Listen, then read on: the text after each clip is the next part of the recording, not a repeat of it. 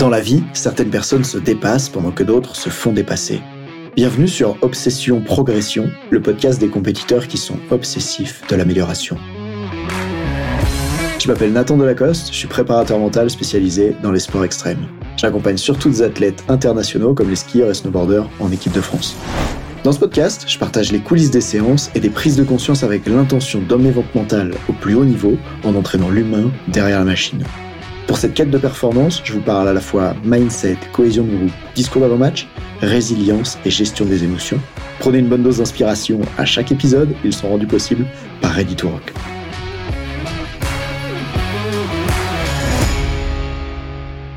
Dans cet épisode d'Obsession Progression, je vais vous parler d'équipe, de mon équipe, de la raison pour laquelle j'ai créé cette équipe, de ce que j'aime chez eux et de comment ça se passe au sein de l'équipe.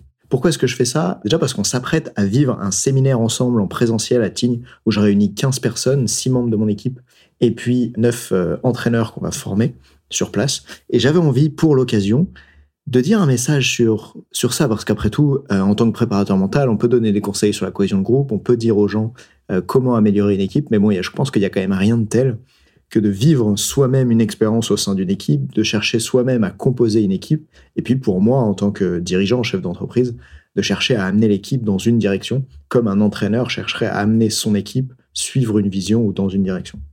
Alors déjà, pour commencer, je suis très surpris aujourd'hui d'avoir cette équipe, une telle équipe, et ce que je pourrais appeler une si grande équipe, puisque j'ai commencé par vouloir absolument être seul. Quand j'ai lancé Ready to Rock en septembre 2018, je me suis dit, mais attends, euh, tu travailleras tout seul, et d'ailleurs c'est pour ça que tu te lances à ton compte, c'est pour pouvoir enfin être seul. Parce que essentiellement, toute ma vie, j'avais détesté tout simplement le travail en équipe. Je n'avais jamais eu une expérience de travail en équipe vraiment satisfaisante. À la limite, les seules expériences de travail en équipe satisfaisantes que j'avais eues, c'était des expériences de travail en binôme, mais alors jamais dans des équipes à plus de une personne, enfin de deux personnes. Ça, c'était essentiellement pour deux raisons. La première, c'est que j'ai toujours eu l'impression de travailler plus dur que les autres membres de l'équipe dans les équipes dans lesquelles j'étais. C'est beaucoup arrivé à l'école, au lycée, etc. Il y, a ceux qui bossent, puis ceux qui bossent un peu moins pour faire les, travaux. Et je faisais partie, je crois, de ceux qui bossent. Quoique à l'université, ça a dû changer. Il y a des moments où je faisais partie de ceux qui voulaient moins bosser parce que je trouvais ça pas intéressant ce qu'on me demandait de faire. Et d'un coup, j'étais pas aligné avec ce qu'il fallait faire. Bref, il y avait toujours un problème donc, qui était lié à l'implication dans l'activité. Et puis l'autre problème que j'ai le plus souvent rencontré, c'est celui de pas pouvoir choisir avec qui on me met en équipe. Mais ça, je l'ai compris que plus tard quand il fallait travailler en groupe, on m'a toujours imposé avec qui je travaillais, que ce soit quand j'étais salarié, quand je travaillais aussi pour la Fédération française de ski, avec d'autres intervenants. Euh, à peu près partout, on m'a imposé les collaborateurs avec qui j'étais. Et du coup, j'avais fini par croire que je détestais le travail en équipe. Alors qu'en fait, ce que je détestais, c'était d'une part la notion de travail dont j'ai parlé juste avant, d'autre part le fait de ne pas pouvoir choisir avec qui je travaille, et troisième chose, le fait de ne pas diriger le truc. En fait, je pense que une fois que c'est moi qui décide de la vision et qui est un petit peu le dernier mot sur les trucs, mais que je peux m'entourer de gens avec qui j'ai envie de travailler, ça change tout. Et notamment quand je dis ça, on dirait que je suis un grand dictateur au sein de l'entreprise. Pas du tout. Je pense qu'une fois que je me suis entouré de gens avec qui j'avais vraiment envie de travailler, ce qui s'est passé, c'est que je suis devenu curieux d'avoir leur avis, curieux de les laisser prendre des décisions, curieux de me dire de quoi ils avaient envie et qu'est-ce qui leur semblait le plus pertinent. Il y a aussi ça qui change une fois que tu t'entoures des bonnes personnes, c'est que tu as beaucoup plus envie d'être à l'écoute d'eux, en fait. Du coup, j'ai envie de vous donner plus de détails. Et avant d'aller plus loin, aujourd'hui, Ready to Rock, c'est une équipe de 7 personnes qui travaillent avec moi tous les mois, en plus de moi, qui sont pas tous forcément à temps plein. Et parmi eux, il y en a seulement 5 qui seront présents au séminaire en présentiel à Tignes, qui s'appelle l'immersion Cohesion Team. Et donc, c'est de ces 5-là dont je vais parler dans cet épisode pas forcément de Geoffrey, l'ingénieur du son qui fait du super boulot, et de Amandine, mon assistante qui m'a changé la vie grâce à son travail. Euh, désolé entre guillemets pour vous, comme vous venez pas au séminaire, euh, je vais parler là des, de ceux qui viennent en présence au séminaire. Et pour ça, j'aimerais commencer par, par Fred, parce que finalement, c'est celui qui est là depuis le plus longtemps. Et euh, avant de parler de Fred, j'aimerais vous dire pourquoi est-ce que j'ai pris la décision de m'entourer alors qu'au début, je voulais absolument travailler seul. D'abord, pour commencer, j'avais pas le choix en fait j'avais pas d'autre choix que celui d'agrandir l'équipe pour pouvoir accomplir ce que je voulais accomplir. Au début, ça a commencé tout simplement avec une assistante, qui à l'époque s'appelait Marion d'ailleurs, c'était une de mes amies, parce qu'il y avait tellement de factures à faire qu'il fallait que je lui demande de faire des factures une heure par semaine, parce que je voulais me séparer de ça, et puis finalement j'ai demandé de lui faire, faire de plus en plus de choses, je crois que vous en avez parlé dans un podcast précédent. Et au final, ça a commencé comme ça, et je me suis dit, bon, euh, ok, avant je voulais être une équipe de zéro, je voulais être une équipe de moi tout seul, mais maintenant ça y est, je suis prêt à faire une équipe un peu plus grande. Je veux une équipe euh, de moi plus une personne. et je me voyais pas du tout aller plus loin.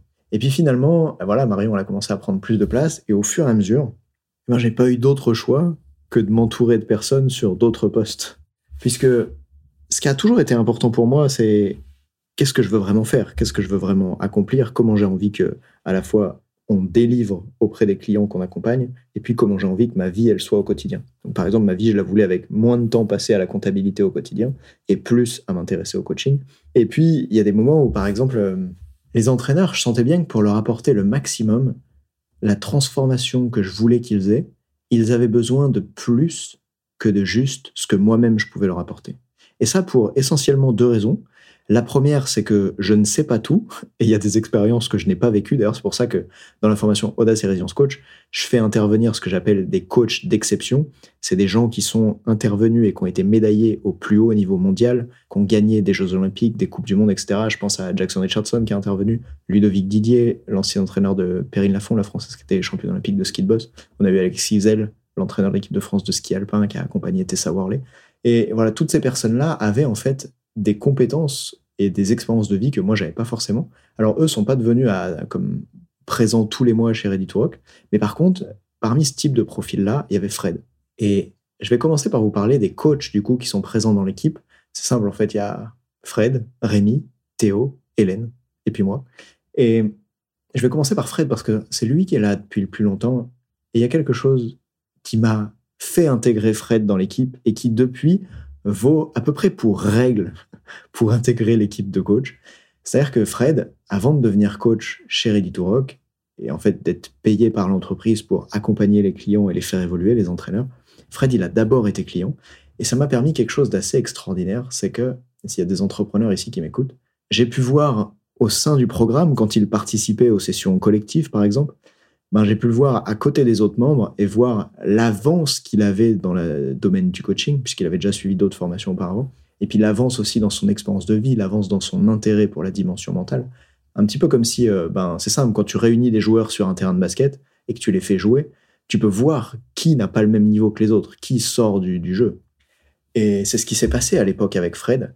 Alors, quand on a commencé à échanger ensuite, c'était devenu une évidence pour moi que si je devais recruter quelqu'un pour m'épauler et accompagner ses entraîneurs, la personne qu'il fallait que je recrute, c'était Fred.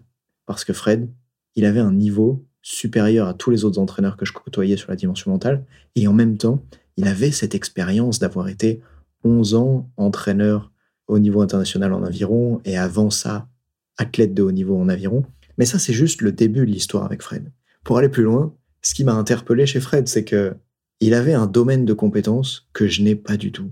Une chose que j'aimerais que les gens voient à propos de la préparation mentale, à propos plutôt du mental ou de la performance mentale, c'est que souvent on peut l'assimiler à quelque chose de très cognitif, à quelque chose de très dans la tête, alors qu'en fait le mental est en lien extrêmement étroit avec le corps, et ça, c'est la spécialité de Fred. Sa spécialité, c'est les givrés, sa spécialité, c'est les immersions très très froides, dans l'eau froide, dans la neige. Le mec nage en apnée sous la glace 40 mètres au petit déjeuner. non, peut-être pas au petit déjeuner, il s'est préparé quand même, avec toute une équipe. Mais ce que j'entends par là, c'est que j'adore la dimension du coaching mental qui est très cognitive, où on s'intéresse à restructurer les croyances de la personne, à quelles sont les croyances qu'elle a, son mindset, à aller revoir des expériences de vie qu'elle a eues dans le passé, modifier des expériences, en fait changer ses perceptions, un petit peu comme si euh, la préparation mentale, c'était d'abord ouvrir le capot, et regarder comment le cerveau fonctionne, comment le moteur fonctionne quand on ouvre le capot. Et ce qu'il y a de passionnant chez Fred, c'est que lui, il a non seulement l'intérêt pour ça, presque autant que moi, mais il l'a surtout sur comment on met le corps en lien avec ça. Et après, il a été encore plus loin en s'intéressant à l'apnée. Et d'ailleurs, il m'a formé à ça, je vous en parlais, je crois, dans l'épisode 43 ou quelque chose comme ça. Et aujourd'hui, en fait, je me sens comme ayant énormément de chance d'avoir Fred dans l'équipe. Déjà, il est plus âgé que moi. Il a sûrement plus d'expérience que moi. En tout cas, il a été 11 ans euh, entraîneur. Et du coup, je pense qu'il y a une chose qui est hyper excitante quand tu bah, recrutes, en fait, quand tu diriges quoi que ce soit, c'est de pouvoir engager autour de toi des gens qui sont meilleurs que toi. Imagine quand tu peux t'entourer dans une équipe de gens meilleurs que toi. J'ai connu l'inverse de ça, puisque quand j'ai recruté des alternantes qui avaient 20 ans, bah, forcément, elles ont en général aucune expérience euh, professionnelle ou presque. et elles n'ont pas vraiment suivi de formation professionnelle avant. Du coup, ça crée un écart énorme. Et là, la différence, c'est que quand j'ai décidé de recruter Fred, évidemment, ça ne me coûte pas la même chose, mais quand j'ai décidé de recruter Fred, de sentir que le gars est en avance sur certaines choses et qu'il a une maîtrise tout à fait différente et intéressante du coaching, ça m'a vraiment beaucoup apporté. Et aujourd'hui, quand je le regarde, j'ai l'impression qu'il est aussi grand à l'extérieur, le gars doit faire 1m85, aussi grand à l'extérieur que doux à l'intérieur. Chez Fred, il y a comme une vulnérabilité chez lui qui est hyper touchante. Et c'est exactement ce dont on a besoin chez Ready to pour pouvoir aider les entraîneurs. Parce qu'on a beaucoup d'entraîneurs qui viennent chez nous alors qu'ils n'ont pas eu l'habitude de laisser leur ego au vestiaire. Alors qu'ils ont eu l'habitude de suivre l'injonction Sois fort. Et ces entraîneurs, pour beaucoup d'entre eux, viennent nous voir quand ils ont pas confiance en eux, qu'ils se sentent pas légitimes, qu'ils ont par exemple le syndrome de l'imposteur.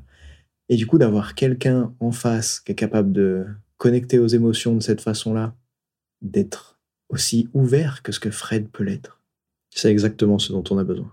Alors, Fred, en plus d'être celui qui a les compétences que je n'ai pas, en plus d'être celui qui s'intéresse à fond au corps, à la respiration, au lien avec l'esprit, et qui m'a amené à m'y intéresser, il a en plus, genre, cette grandeur à l'extérieur et cette vulnérabilité à l'intérieur, à laquelle s'ajoute parfois son côté grand frère, parce que même si c'est mon business, des fois, je me pose des questions difficiles, je sais pas trop quelle décision prendre, j'hésite sur des projets.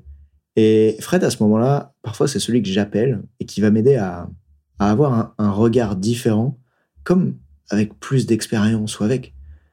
Ouais, en fait, des fois j'ai l'impression c'est un peu en mode grand frère. Et c'est marrant d'ailleurs, alors que finalement chez Reddit c'est moi qui dirige, que je puisse être si vulnérable que je vais lui permettre à lui de venir et de m'apporter son aide. Ça me fait penser un petit peu à ce que viennent chercher les entraîneurs quand on les accompagne aussi, où finalement ils dirigent leur groupe, ils sont le leader incontesté, et puis quand ils viennent en coaching, eh ben ils abaissent un petit peu l'armure, ils viennent travailler sur eux. Et en fait, quand je vois Fred faire ça avec moi, je me dis, j'ai exactement envie qu'il fasse ça avec les clients. Et je pense qu'un des exemples les plus marquants qu'il y a, c'est quand je l'appelle et je lui dis Fred, j'ai envie d'organiser pour la première fois, donc c'était en 2022, une immersion en présentiel où on fait venir des entraîneurs, on les réunit, on leur fait vivre une expérience présentielle. On fait beaucoup de formations en visio chez Ready to et j'ai envie que, que les gens puissent se voir, se toucher, être dans la même pièce, sentir leur énergie. Et je lui dis que je veux organiser ça à Lyon, mais que je galère à trouver un espace qui me plairait vraiment comme je veux. Et il me dit Pourquoi tu veux le faire à Lyon? C'est plus facile, Lyon, je vais mieux réussir à faire venir les gens parce qu'il y a une gare TGV, il y a un aéroport, c'est facile, Lyon. Et il me dit Nathan, t'es un montagnard, je te vois pas à Lyon. Il me cite ensuite le nom d'un concurrent et il me dit Tu vois lui, je le vois bien à Lyon. Mais toi, Nathan, je te vois pas à Lyon. T'as pas cette énergie-là. T'es un mec de la montagne, un mec du sport de pleine nature. T'es un glisseur. Je te vois pas à Lyon. Moi, je te vois en montagne. Et Fred a juste tout changé. Parce que ce qui venait de se passer d'ailleurs, c'est que j'avais réservé un hôtel sur Lyon pour faire le séminaire. Et quand je suis allé le visiter, je l'ai trouvé tellement moche et pas adapté au, au type d'espace que je voulais. Je voulais que les gens puissent, à la fin du séminaire, comme une vraie immersion, eh bien, passer du temps à socialiser le soir ensemble après 22 heures. Et en fait, bah, c'était impossible, puisqu'il y avait juste euh, des chambres dans le couloir de l'hôtel et qu'aucune salle n'était accessible le soir. Après 21 heures, tous les espaces de, repos pour socialiser étaient fermés. du coup, j'appelle Fred en panique et je lui dis, mais, enfin, en panique, plutôt en questionnement, et je lui dis, mais je peux pas faire le séminaire là-bas, c'est pas possible. Et c'est là qu'il me dit, Nathan, je te vois en montagne. Et du coup, si aujourd'hui ce séminaire qu'on va faire à Tignes le week-end prochain existe, tel qu'il existe, c'est parce que Fred a été capable de voir chez moi qu'est-ce qui me correspondait mieux, que moi-même j'arrivais pas à voir, parce que j'avais des peurs, la peur que les gens viennent pas, qu'ils trouvent ça trop compliqué, bah parce que Stigne, par exemple, c'est un peu une des montagnes, au plus au fin fond des montagnes françaises, et en même temps une des plus belles avec son lac à 2000 mètres. Voici du coup ce que j'aime chez Fred, et Fred, si t'entends ça un jour, euh, j'ai presque les larmes aux yeux en disant. Euh, merci pour tout ce que tu as apporté à Reddit Rock. Ça fait vraiment une différence énorme d'avoir ta présence. Et sans même parler de tous les feedbacks méga positifs que j'obtiens des entraîneurs que tu accompagnes, que ce soit dans les séances individuelles que tu fais avec eux ou dans les séances collectives. Ils reviennent toujours me voir en me disant Oh Nathan, j'ai bossé avec Fred et euh, c'est étonnant, euh, il a une méthode différente de toi, mais en même temps vous êtes tellement complémentaires. Et en plus, en plus, Fred, grâce à toi, les gens ne peuvent pas avoir ce que j'appellerais le syndrome du mentor. C'est que quand tu te formes auprès d'une seule personne, tu vois, contrairement à une formation à l'université, vraiment en STAPS, où tu as plein de formateurs différents, Quand les gens viennent se former chez Rock, en réalité, ils viennent se former chez Nathan Delacoste. C'est moi qui les ont vus dans les publicités, c'est moi qui les ont vus dans les vidéos sur YouTube, c'est moi qui les ont entendus dans les podcasts. Et entre guillemets, ben, c'est auprès de moi qu'ils viennent apprendre. Je trouve ça super de pouvoir choisir auprès de quel formateur on veut intervenir. Le problème, c'est que souvent, un des trucs, et ça me l'a fait moi quand je me suis formé aussi, qui peut créer un syndrome de l'imposteur ou de pas se sentir assez ou de pas se sentir assez compétent, c'est de se comparer à un mentor et de se dire, tiens, je fais pas comme lui, et donc comme je fais pas comme lui, ça veut dire que ce que je fais n'est pas bien. Et on a la chance, grâce à la présence de Fred, que les entraîneurs qu'on accompagne puissent voir quelqu'un qui fait différemment de moi, mais qui fait très bien. Et du coup, ça les libère en mode Ah ouais, je peux avoir un autre style que celui de Nathan, je peux coacher d'une autre façon. Et ça, c'est vraiment fantastique. Parce que je crois que ce que j'ai envie, c'est que chaque entraîneur qui vient se former chez nous trouve son style. Mais je le dis pas comme Christina Cordula, là. Quand je dis trouve son style, je veux dire qu'il soit capable d'oser être le leader qu'il a envie d'être, de libérer sa voix en prise de parole en public comme il a envie de le libérer, de pouvoir dire ce qu'il a envie de dire. Et Fred, c'est quelqu'un qui fait ça chez les gens, qui leur permet de devenir qui ils ont envie de devenir et de s'autoriser juste à être. Et pour ça, il a un mot, c'est switcher. D'ailleurs, une fois, j'ai conçu une brochure et il m'a saoulé parce que je n'avais pas écrit switcher dans la brochure à propos de ce qu'il faisait. Et, c'était son, c'était son mot à lui, quoi. En fait, Fred, il coache pas. Il fait switcher les gens. Et switcher, c'est ce que tu ressens quand, toute ta vie, tu as cru que dans l'eau, dans l'eau froide, c'était dangereux, tu allais mourir, avoir des problèmes, tomber malade, que c'était mauvais pour la santé ou j'en sais rien. Et Fred, il fait rentrer les gens dans l'eau à 3 degrés, il les fait rester 10 minutes et quand les gens sortent, euh, ils changent. Ils changent à propos de ce qu'ils croient possible à propos d'eux-mêmes. Ils changent leur perception parce qu'on se dit, si en 10 minutes je peux changer des perceptions que j'ai eues toute ma vie, comment je pourrais changer les autres perceptions qui bloquent le reste de ma vie? Fred, c'est quelqu'un qui fait tout ça chez les gens. Et du coup, c'est juste merveilleux de l'avoir dans l'équipe. Passons maintenant à Théo. Théo, c'est le deuxième plus ancien membre. Théo, ben, comme Fred, il était client d'un programme, mais d'un programme encore plus avancé, du programme Audace et Résilience Coach, qui existe toujours au moment où j'enregistre cet épisode. Théo, c'était un entraîneur de ski alpin, qui est toujours d'ailleurs entraîneur de ski alpin. Et quand je l'ai vu au sein du groupe, que j'ai vu l'investissement qu'il avait, mais surtout, j'avais la curiosité de remarquer que, avant même que Théo apprenne auprès de moi, il avait déjà tout donné pour apprendre en préparation mentale. Il s'y intéressait à droite, à gauche, dans les bouquins sur Internet, et surtout il s'y intéressait à l'endroit le plus important, avec ses athlètes. Je me souviens de ce jour où je l'ai rencontré à Val Thorens, et il me dit, tu sais, moi Nathan, euh, quand il fait mauvais, personne comprend dans mon club, mais quand il fait mauvais, au lieu d'emmener les skieurs faire une séance pourrie sous le vent dans des mauvaises conditions, parfois je leur dis juste, venez, on va dans une salle et on va faire de la préparation mentale. Alors qu'il n'avait même pas suivi extrêmement de formation par rapport à ça. Il avait été mon étudiant en STAPS quand je formais à l'université, et il utilisait ça. Et et du contenu de Mike Horn. Et en fait, ce qui m'a impressionné chez Théo, c'est sa capacité, genre, à sortir des sentiers battus, à sortir de ce qu'on lui dit qu'il devrait faire, que ce soit dans la formation DE ski alpin ou dans son club ou dans le milieu du ski en général, et à dire, OK, moi je pense que le mental c'est important, je vais tout donner pour qu'on s'en occupe, je vais faire mes choix, je vais l'organiser, et je vais le rendre indiscutable. Mais en plus de ça, le type est d'une gentillesse remarquable, et la raison pour laquelle j'ai voulu intégrer Théo au sein de l'équipe, c'est que je me suis dit que on avait besoin d'un entraîneur en cours d'activité en tant qu'entraîneur pour pouvoir mentorer d'autres entraîneurs, pour pouvoir les aider à intégrer la préparation mentale sur le terrain. Théo, pour moi, c'est cette personne qui, lui, est toujours au contact du terrain tous les jours, toutes les semaines, qui va être confronté au défi de ce que c'est que d'être entraîneur. C'est-à-dire que quand tu es entraîneur, tu pas juste le mental de tes athlètes à entraîner, tu as aussi tous les autres aspects. Et Théo, il est capable de porter tout ça sur ses épaules et de se dire, OK, ben, je vais mélanger ces aspects-là, je vais utiliser par exemple des moments de mauvaise météo pour le faire. Je trouve qu'il est particulièrement malin et d'une implication sans faille.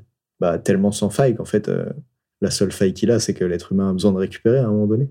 Et parfois, euh, lui comme moi, on s'est retrouvé dans des situations où euh, si tu récupères pas parce que tu es trop impliqué à bosser, ton corps te le dit, ta psychologie te le dit ou ta femme te le dit. Et quand je dis ça, c'est une raison de plus pour que Théo soit un excellent accompagnant pour des entraîneurs. Parce que les entraîneurs sont ces gens-là. Ces gens qui sont tellement impliqués, tellement passionnés qu'ils donnent tout et, ils se retrouvent des fois à laisser euh, leur écologie personnelle de côté. Tu sais, leur santé, leur pratique sportive personnelle, leur relation avec leur femme, ou si c'est des femmes, leur relation avec leur homme. Et puis, il y a une autre qualité que j'adore chez Théo, c'est que je pense que chaque formateur qui croit en sa méthode, et vraiment j'y crois, s'il y a un endroit où, où j'ai de l'ego, c'est que je pense que ce qu'on fait, c'est vraiment très bien pour accompagner les entraîneurs. J'ai une grosse confiance là-dessus. Je peux voir les résultats qu'on a avec eux et à quel point à la fois j'adore le faire et eux, ils adorent qu'on le fasse auprès d'eux. Et du coup, je pense que chaque formateur qui serait comme moi aimerait avoir un espèce de, de second, de second lui-même, qui serait capable de diffuser la méthode, d'intervenir, je dirais de reproduire d'une certaine manière. Et quand je dis d'une certaine manière, je veux dire d'une certaine manière. Et en fait, il y a ça qui m'a impressionné chez Théo, c'est que je pense, il a tellement poncé mes contenus, il s'est tellement intéressé à, à ce que je faisais, ça lui a plu. Il a suivi l'espèce de formation en ligne, il a suivi la formation et tout, que des fois, quand je l'entends coacher, j'ai l'impression d'avoir un mois, deux, en train de coacher de la même manière. Et au même degré où, évidemment, j'ai envie qu'il trouve son propre euh, style à lui, sa propre façon de coacher, et je sais qu'il le fait, c'est aussi formidable de voir qu'il est capable de, d'une certaine manière, de respecter la méthode, d'appliquer les fondamentaux, parce que quoi de mieux dans une formation dans laquelle on transmet des structures, on transmet des fondamentaux, notamment pour le coaching individuel, que de voir quelqu'un qui est capable de reproduire ça? Je pense que c'est super euh, guidant pour les entraîneurs conformes, parce que du coup, ils peuvent voir une vraie homogénéité au sein de l'équipe. Ce que j'entends par homogénéité, c'est qu'il y a une cohérence. Il y a, quand ils se forment avec Nathan ou qu'ils se forment avec Théo, ils peuvent se sentir au même endroit chez Reddit Rock. Et parfois, certaines formations n'ont pas ça, et du coup, ça crée un peu des incohérences fortes ou un, manque de pertinence. Donc pour moi, c'est vraiment génial de savoir ça chez Théo, qu'il est capable de transmettre aux entraîneurs de façon rigoureuse une structure, une méthode qui marche, et en même temps de leur laisser toute la liberté pour qu'ils développent leur propre méthode à eux, puisque justement, lui, il a cette qualité de, en tant qu'entraîneur de ski alpin, adapter la méthode au ski alpin, et il va les accompagner sur comment adapter la méthode pour eux, dans leur sport, dans leur discipline, de manière unique. Et l'équilibre entre les deux est juste génial. Et pour ça, bravo Théo. Dans l'équipe, il y a aussi Rémi. Rémi, il n'est pas coach mental pour les entraîneurs, il est coach mental pour les sportifs au sein de l'équipe, puisque je reçois tellement de demandes de sportifs, notamment via mon site web, qu'aujourd'hui je ne peux plus accompagner parce que j'ai fait le choix d'accompagner plus que des sportifs de niveau international en équipe de France et que pour bien accompagner les gens, je peux pas en accompagner 100 000. Et en plus, j'ai les entraîneurs à accompagner en parallèle. Donc, pour toutes ces demandes qu'on reçoit, finalement, il y en a un grand nombre que c'est Rémi qui va accompagner ces personnes. Et Rémi, ce que j'aime chez lui, c'est que, en plus d'avoir été au début mon étudiant en STAPS, c'est comme ça qu'on s'est connus. Et encore une fois, comme je l'évoquais avant avec Théo, avec Fred, je peux reconnaître du coup leur niveau différent quand ils suivent une formation, par la qualité de leurs questions, par comment ils se comportent. Rémi, la particularité en plus, c'est que je l'ai accompagné lors de, coaching individuel. Il a acheté du coaching individuel chez moi personnellement. Euh, il a investi 3200 euh, euros pour que je le suive et, qu'il évolue sur des problématiques personnelles qu'il avait, qu'il évolue en tant que coach. Et tout ça, c'était bien avant qu'on ait décidé qu'un jour il intégrait l'équipe. Et au final, au fur et à mesure d'avoir coaché ce gars-là, je me suis dit, tiens, il y a quelque chose chez lui qui m'intéresse vraiment. Et j'ai vraiment beaucoup de chance entre Fred, Théo et Rémi d'avoir des mecs qui sont aussi impliqués pour la préparation mentale, aussi curieux de coaching, qui lisent, qui se forment, qui se forment encore et encore, qui réfléchissent à propos du mental, et qui ont une espèce de, de curiosité puis sans fond, d'avoir envie d'apprendre plus, d'aller plus loin. Et il y a ça chez Rémi. Et c'est marrant de remarquer les, les liens qu'il est capable de faire entre différentes choses. Je pense que ces liens-là, c'est quelque chose qui va aider les personnes qui l'accompagnent comment il est capable de connecter des principes psychologiques entre eux ou des, croyances que la personne vient de lui donner en une dizaine de minutes, par exemple, et de connecter les points? Et donc, ça fait maintenant deux ans que tous les mois, je confie à Rémi des clients qui me sollicitent, des jeunes athlètes surtout, pour pouvoir euh, bosser sur leur préparation mentale, qu'il les accompagne, que ça se passe bien, que ces athlètes-là, ils évoluent. Et de voir Rémi avec toujours cette envie de, se former, d'apprendre, de se faire coacher soi, ah, c'est exactement le type de profil que j'ai envie qu'on ait dans l'équipe et qu'on est aussi chez nos clients. Des gens qui veulent se dépasser, évoluer, aller plus loin. Et pour moi, Rémi représente ça aussi. Dans l'équipe de coach, on a aussi Hélène. Mais Hélène, elle a un rôle particulier, c'est-à-dire que elle coach les gens à prendre la décision de se lancer, à se former ou non. C'est elle qui fait les rendez-vous de sélection, les rendez-vous où les gens candidatent, où les entraîneurs demandent à pouvoir intégrer Ready to Rock. On a des rendez-vous comme ça chaque semaine, dans lesquels il y a des entraîneurs qui ont vu des contenus, qui se sont intéressés à ce qu'on propose, qui ont appris des choses sur la préparation mentale grâce à Ready Rock en ligne, et qui parlent pour pouvoir être accompagnés, regarder le point A où ils en sont, le point B où ils veulent aller. Et, en fait, c'est Hélène qui fait ces rendez-vous-là et qui les aide à, à la fois à prendre la décision pour eux d'oser faire ce qui fait peur, c'est-à-dire travailler sur soi, mettre son ego de côté, regarder quels sont les axes de progression qu'on a. Et même si Hélène, aujourd'hui, elle coach pas les entraîneurs au sein du programme parce qu'on a déjà Fred, Théo et moi qui le faisons.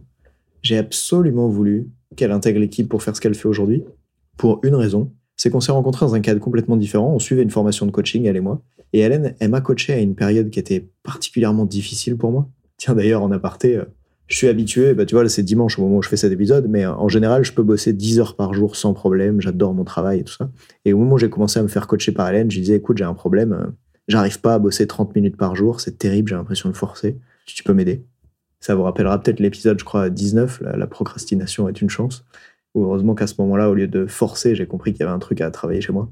Et Hélène, avait cette façon de coacher si intéressante. Elle est capable de se connecter vraiment aux sensations, à ce que la personne ressent, aux émotions, et elle me surprendra toujours par sa capacité à être en coaching, et au lieu de répondre avec une question qui vient chambouler une croyance comme ce que moi je pourrais le faire, parfois elle va juste dire ce que tu dis là, voilà ce que ça me fait ressentir, qu'est-ce que ça donne pour toi? Et c'est fou de voir cette capacité qu'elle a, à la fois à sentir les choses, mais surtout à les faire sentir aux gens. Ce que j'aime chez Hélène, c'est que elle est capable d'aider, presque on pourrait dire de forcer, mais, mais en fait c'est ce qu'on veut. Hein. Quand tu vas chez le masseur, tu veux qu'il te force à te détendre le dos d'une certaine manière. Hélène, elle est capable de forcer les gens à se connecter à leurs émotions, à leurs ressentis, à les emmener voir ce qu'ils n'ont pas envie de voir, à les emmener voir ce qu'ils ont besoin de voir. Et mais quand je dis voir, en fait, je veux dire ressentir. Et je crois que je pouvais pas rêver mieux que d'avoir dans l'équipe quelqu'un dont le rôle est de sélectionner les gens sur est-ce qu'ils rentrent dans la formation ou non, et qui fasse ce rôle-là en les aidant à se connecter à leurs émotions, à ce qu'ils veulent vraiment faire, à leur peur aussi évidemment, puisque c'est de ça dont il s'agit. Ouais, ça paraît bizarre quand je dis ça. Hein. Pourquoi il y aurait des peurs à propos de faire une formation? Mais parce qu'il y a des formations qui bousculent, et nous, c'est celle qu'on a voulu créer. Pas une formation euh, institutionnelle, traditionnelle. Une formation qui transforme. Et pour se transformer pendant, il faut être prêt à s'ouvrir avant. Et c'est ça qu'Hélène, elle fait dans ses sessions. C'est pour ça que tous les gens qui viennent lui parler, qu'ils repartent en décidant d'acheter la formation ou non, et en étant acceptés au sein de la formation ou non, par nous. Dans tous les cas, ils repartent avec un cadeau énorme. Parce qu'en fait, la qualité de notre vie, ça dépend de la qualité de nos sentiments, ça dépend de ce qu'on ressent. Et du coup, avoir quelqu'un en face de soi qui est capable d'aller chercher ça, de faire ressortir ça, de coacher à partir de ça, ça n'a juste pas de valeur. Alors Hélène, si t'écoutes ça un jour, merci pour ton travail qui n'a pas de valeur. Tu crois que ça se paye cher, pas de valeur? Allez, en aparté. D'autre part, Hélène, elle est en présentiel à Grenoble, c'est la personne que je vois le plus souvent, et je pense qu'elle a un rôle chez Ready aujourd'hui, c'est de m'aider à voir les choses plus en grand. Ou plutôt, c'est comme si je les voyais déjà en grand, parce que je suis conscient de à quel point le monde du sport a besoin d'évoluer pour qu'on puisse avoir des athlètes le plus performants possible et épanouis. Le monde du sport a besoin d'évoluer pour atteindre des performances plus grandes avec des athlètes qui se sentent mieux. Donc moi, je suis déjà très clair là-dessus. Et je vois parfois ce que je pourrais faire. Je vois les conférences que je pourrais faire, je vois les personnes auprès de qui je pourrais intervenir, je vois les contenus que je pourrais créer. Mais juste, bah, il y a des choses qui me bloquent en fait. La peur d'être euh, débordé, parce que souvent je me sens déjà débordé. Et la peur de pas savoir recruter aussi, la peur de pas pouvoir m'entourer des bonnes personnes, la peur que ces personnes, si je m'entoure d'elles, après elles s'en aillent, alors que c'est tellement coûteux de les recruter. Et je parle pas coûteux en, argent forcément, je parle aussi en, en énergie, en focus, en temps. Et du coup, c'est un petit peu comme si tous ces grands projets que j'ai dans ma tête et que je mets pas en œuvre ou que j'exprime pas forcément.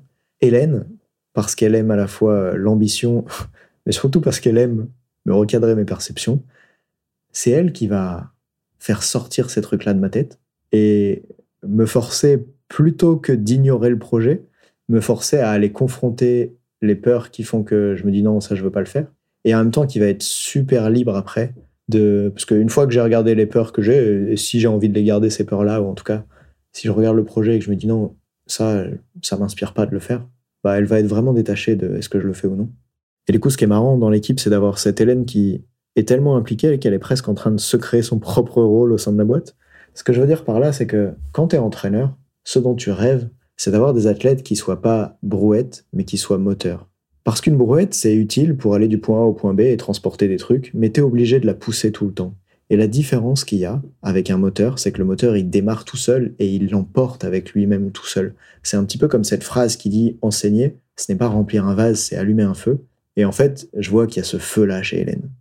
Un peu le côté, euh, elle pourrait être salariée, mais en vrai, c'est une entrepreneur à l'intérieur. Elle est capable de porter des projets et c'est tellement aidant au sein de l'équipe d'avoir quelqu'un qui peut avoir ce niveau d'initiative et de vision-là et de dévouement aussi au sein de l'entreprise, parce qu'en fait, il y a d'autres personnes qui pourraient l'avoir, mais comme euh, tous les coachs dont j'ai parlé ne sont pas forcément euh, à temps plein, contrairement à Hélène, ce qui se passe, c'est que elle, en étant totalement dédiée à Ready to ça lui permet d'avoir déjà un regard plus grand sur ce qu'on fait et de s'impliquer plus largement dans différents projets, jusqu'à presque créer ses propres projets en fait. Et c'est ça que je souhaite aux entraîneurs d'être capables de créer au sein de leur groupe. C'est d'avoir pas que un entraîneur leader, mais aussi d'être capable de faire mûrir, nourrir et grandir des leaders au sein du groupe, que tu les appelles capitaine ou leader social ou ce que tu veux. L'idée, c'est comment tu fais pour qu'au sein du groupe, il y a des gens qui soient moteurs plutôt que brouettes, et d'amener en fait ton groupe à vivre de l'intérieur sans avoir besoin de ce cadre à l'intérieur. Un petit peu comme si euh, un jour en match, tu prenais un carton rouge, tu étais forcé d'aller dans le public, mais que ton équipe était sur le terrain et capable de gagner sans toi. Est-ce qu'il n'y aurait pas mieux que ça? Et moi, je me sens tellement de gratitude quand je vois que parfois il y a des créneaux de coaching auxquels euh, ben, je me connecte même pas, voire même certains où je dis au coach deux mots sur ce que j'attends à propos de la séance de coaching qu'il va donner en collectif, et ça fonce et c'est fait. Et je retrouve ça avec Hélène où euh, il y a ce respect où, au même degré où je suis ouvert à ce qu'elle me fasse évoluer, à ce qu'elle propose ses initiatives, à ce qu'elle pointe du doigt les limites de ce que je fais, elle va être hyper respectueuse de mon point de vue, ce que j'ai envie qu'on fasse, comment j'ai envie que ça soit fait, et des demandes que je pourrais lui faire. Et je crois que c'est exactement cette forme-là qu'on veut avoir au sein d'une équipe qu'on accompagne quand on est coach ou quand on est entrepreneur. Et, je pense particulièrement aux entraîneurs, c'est-à-dire d'être capitaine du navire, mais en même temps d'avoir des gens qui sont capables de nous faire du feedback, de pouvoir prendre ce feedback et de pouvoir décider est-ce qu'on le garde ou non. Alors évidemment, ça va dépendre. Évidemment, si tu accompagnes euh, un athlète en sport individuel, par exemple en escrime, ça n'a rien à voir avec si tu accompagnes une équipe de France de rugby. Probablement que dans les cas de l'équipe de France de rugby, tu dois rester plus le capitaine du navire, tandis que dans le cas d'un athlète en sport individuel, par exemple en tennis, où souvent il s'entraîne seul et pas forcément au sein d'un groupe, tu vas être plutôt le guide, le conseiller que le capitaine du navire. Moi, dans ma boîte, je veux être le capitaine du navire, et avec Hélène, j'ai la chance d'avoir quelqu'un qui pointe les limitations du doigt, capable de me faire voir quand c'est moi qui bloque. Parfois, elle m'appelle le paquebot, c'est mignon, parce qu'elle trouve que je suis un peu têtu et que j'évolue lentement. Mais je crois qu'évoluer lentement, c'est aussi ce qui permet à une, entreprise d'avoir une constance et d'avancer dans une direction et de faire avancer les gens avec soi. Et du coup, d'avoir ce double côté euh, paquebot et quelqu'un qui aide le paquebot à se réorienter, c'est vraiment chouette. Et merci Hélène. Dans l'équipe, il y a aussi Robin. Robin, c'est le vidéaste le plus extraordinaire avec lequel j'ai bossé. Parce que Robin, il a exactement la qualité numéro une que je recherche chez quelqu'un avec qui je veux travailler. C'est, en un mot, autodidacte autodidacte. Le gars a appris la vidéo tout seul dans son coin en jouant avec ses appareils, en regardant des tutos sur YouTube et il est trop fort, mais en plus d'être fort, il est vraiment passionné par ça. Et en fait, moi, je rêve dans mon équipe d'avoir des gens qui apprennent par eux-mêmes. Je veux surtout pas, surtout pas être euh, le, prof et le, le général dictateur qui dit exactement quoi faire tout, tout le temps. Évidemment, je suis content de former les gens dans l'équipe, mais j'ai surtout essentiellement besoin qu'ils se forment par eux-mêmes, qu'ils apprennent et qu'ils sachent faire le job. Comme quand je parlais de Fred tout à l'heure qui est arrivé et qui était déjà bon en fait. Et Robin, quand je m'aperçois que j'ai pu lui filer ce projet l'année dernière, de monter la vidéo de tout le séminaire en bah, un petit peu comme un, réalisateur de, de cinéma où il fallait qu'il imagine l'histoire, qu'il construise la vidéo, qu'est-ce qu'elle allait être au début, qu'est-ce qu'elle allait être au milieu, qu'est-ce qu'elle allait être à la fin. Quand je vois que j'ai pu transmettre un petit peu l'idée globale que j'en avais et que lui, il a été capable de réaliser ça avec euh, sa souris, son clavier, mais surtout en allant chercher dans chacun des rushs quels étaient les meilleurs passages pour illustrer ce que j'avais envie d'illustrer. Je me dis, c'est incroyable, quand tu travailles avec quelqu'un qui est bon, tu peux vraiment lui confier du cerveau. Ce que je veux dire par lui confier du cerveau, c'est que pour tous les entraîneurs qui m'écoutent et qui se disent, ah, mes athlètes là, il faut absolument que je les dirige, que je leur dise quoi faire. D'ailleurs, le jour de la compétition, il faut bien que je leur rappelle le schéma tactique, il faut bien que je leur rappelle ce qu'on s'est dit, parce que j'ai peur qu'ils l'oublient, puis je veux qu'ils appliquent les trucs à la lettre. C'est pour ça que je vous fais ce podcast aujourd'hui que de mon expérience d'entrepreneur, vous puissiez tirer qu'est-ce que vous attendez des athlètes, qu'est-ce que vous voulez développer chez eux. Et c'est fou l'autonomie et l'expertise qu'il y a chez ce gars Robin. Comment je suis capable de lui transmettre une idée et que lui, il va la, en fait, il va la préciser, cette idée, il va la détailler. Et c'est en fait, je pense, ça le rôle de réalisateur de vidéo. C'est d'être capable, pas juste de faire des cuts dans une table de montage, tu vois, d'enlever les moments de blanc. C'est être capable de concevoir tout de A à Z en mode, voilà à quoi ça ressemblerait un truc stylé, une histoire stylée et lui, il fait ça. Et par ailleurs, il y a autre chose d'amusant avec Robin, c'est que Robin. Il est tellement amusant. L'autre fois, il m'emmène chez lui et il me dit Ah, mais toi, Nathan, tu fais du montage sur Adobe Premiere Pro. Tiens, regarde, je te montre des atouts que tu connais pas pour pouvoir gagner du temps, pour pouvoir être plus efficace. alors, du coup, moi, je suis curieux puisque c'est vrai que je fais du montage moi-même et d'ailleurs, c'est ça qui m'a permis de développer la boîte au début. C'est quand j'avais pas les ressources ou l'entourage pour faire faire le montage par quelqu'un d'autre.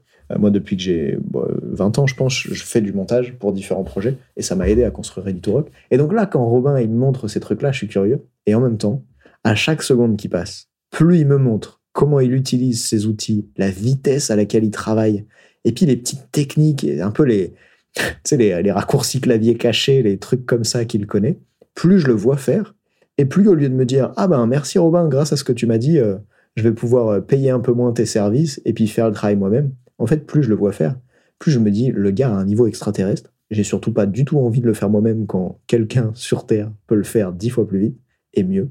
Et du coup, c'est très excitant en fait de voir quelqu'un qui maîtrise mieux que toi, mais de pas du tout avoir envie d'apprendre à faire aussi bien que lui, d'avoir envie d'engager, de payer son travail, ouais, de le faire bosser sur un projet.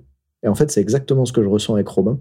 Et ça, je crois que pour un entraîneur, c'est génial, c'est que quand tu cesses de vouloir être à la place de tes joueurs, je pense à cet entraîneur de handball que j'avais accompagné, qui hurlait sur ses joueuses parce qu'il aurait aimé être sur le terrain à leur place pour qu'elles arrêtent de faire des erreurs.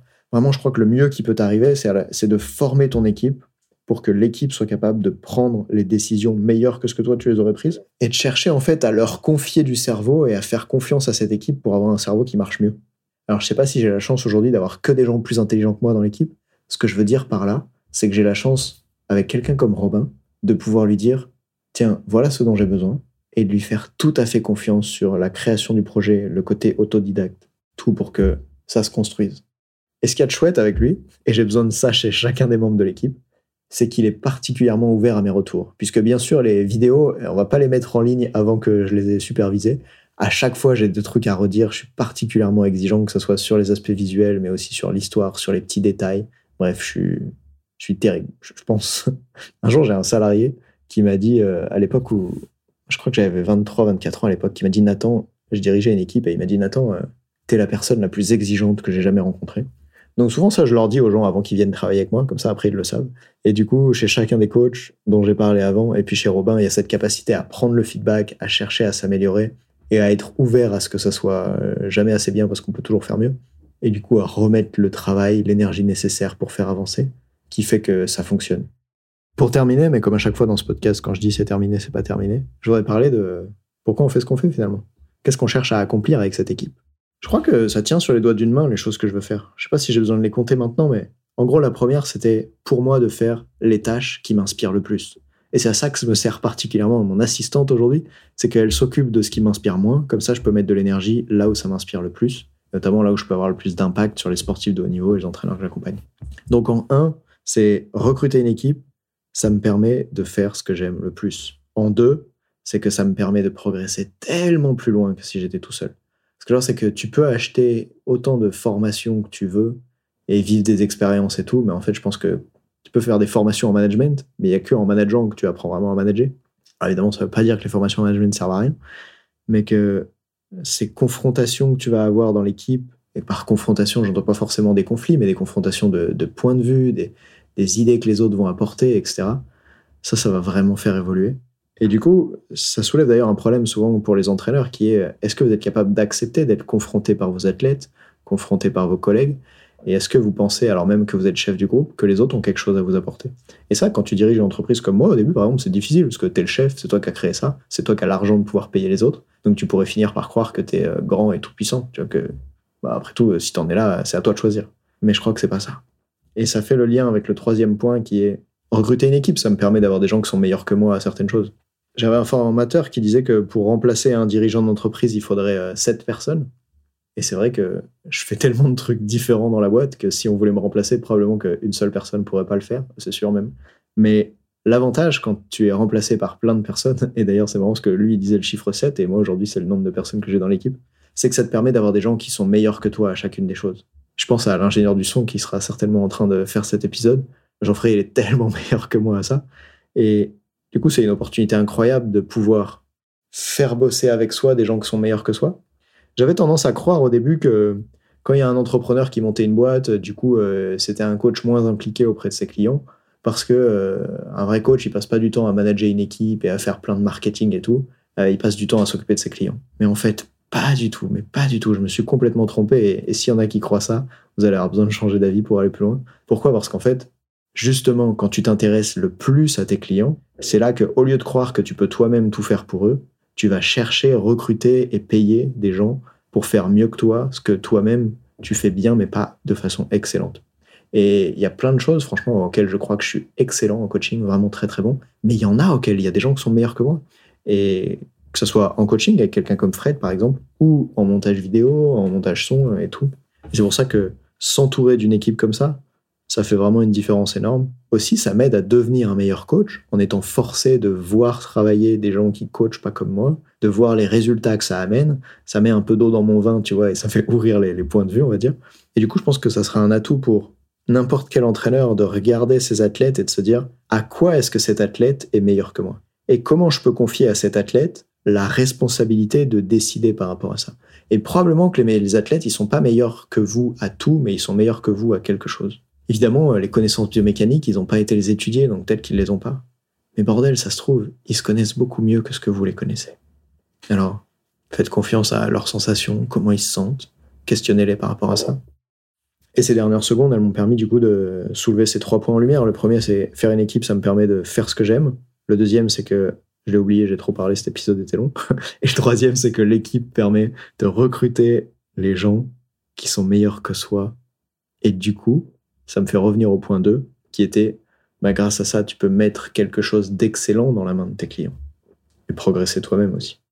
Voilà, j'espère que pour tous les entraîneurs ou entrepreneurs qui écoutaient cet épisode, ou toute personne qui voudrait créer un projet en fait, que ça vous a apporté de la valeur. Tout mon point de vue sur ce que c'est qu'une équipe a changé. Il s'est passé tellement entre le moment où j'ai décidé d'intégrer la première personne dans l'équipe pour une heure par semaine et le moment où des dizaines et dizaines d'heures de travail par semaine chez Reddit Rock sont faites par d'autres personnes que moi. C'est fou de voir comment on peut évoluer en tant qu'être humain sur son point de vue. Comme dirait Hélène, euh, je suis un paquebot, mais je veux bien avoir des gros changements d'avis de temps en temps. et juste du coup, toi qui m'écoutes, j'ai envie que tu te demandes, c'est quoi le truc qui te limite le plus aujourd'hui? Que si tu le changeais, je sais pas si tu as envie de le changer, mais pose-toi la question, que si tu le changeais, tout pourrait être différent. Et pour moi, il y a quelques mois, il y a aussi quelques années, en fait, ça se reproduit plusieurs fois. Ce truc-là, c'était l'équipe.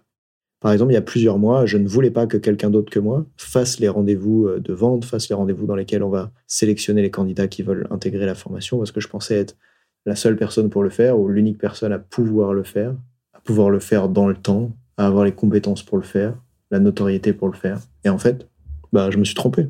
Et c'est seulement le jour où j'ai accepté de dépasser ce truc-là que tout a pu passer un cap. Du coup, demande-toi, que tu en aies envie ou pas aujourd'hui, c'est quoi le truc que si tu le changeais, ça aurait un impact drastique sur tout le reste? Il y a ce bouquin de Gary Keller, là, The One Thing, qui est très connu dans le domaine des entrepreneurs, qui pose la question quelle est la chose que je peux faire qui rendrait tout le reste inutile ou non nécessaire? Et du coup, moi, je renverse un peu ce truc-là, là, en me demandant c'est quoi la chose que si tu la changeais, ça aurait des conséquences énormes sur tout le reste. Et je te laisse avec ça. N'hésite pas à laisser un avis 5 étoiles sur Spotify, Apple Podcast. Ça m'aiderait vraiment beaucoup à faire découvrir le podcast. À la prochaine. Salut.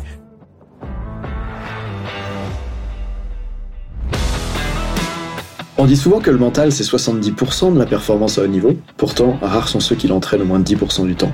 En écoutant jusqu'ici, t'as donné à la dimension mentale un peu plus de la place qu'elle mérite chaque semaine. Bien joué. Ma mission audacieuse, c'est d'aider le monde du sport à se transformer en profondeur et je veux faire en sorte que plus aucun coach ne passe à côté de la psychologie de ses athlètes. C'est pour accomplir ça que je crée une tonne de vidéos sur YouTube et des épisodes comme celui que tu viens d'écouter. Alors, je vais pas te demander d'inscrire de force tes amis au podcast et en même temps, si tu peux en parler à quelqu'un qui va l'adorer, quelqu'un à qui ça serait utile, ta recommandation elle signifie beaucoup pour moi. Si chaque auditeur en parle juste à deux autres, l'année prochaine, on sera des milliers de fois plus nombreux avec l'obsession progression. Salut